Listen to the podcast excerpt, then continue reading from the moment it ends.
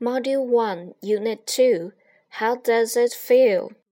四、介词用法 1.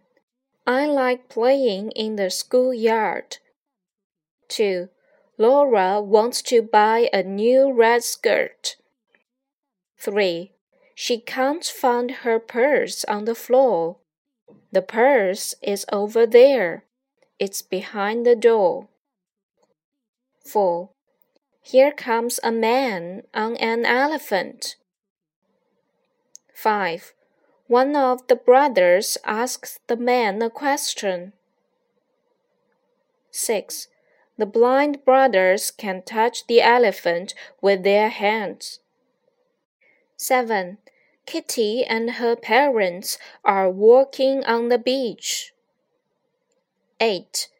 They take off their shoes. 9. Kitty finds something in the sand. She takes it to the lost property office. 10. Danny, put your pencil in the bag.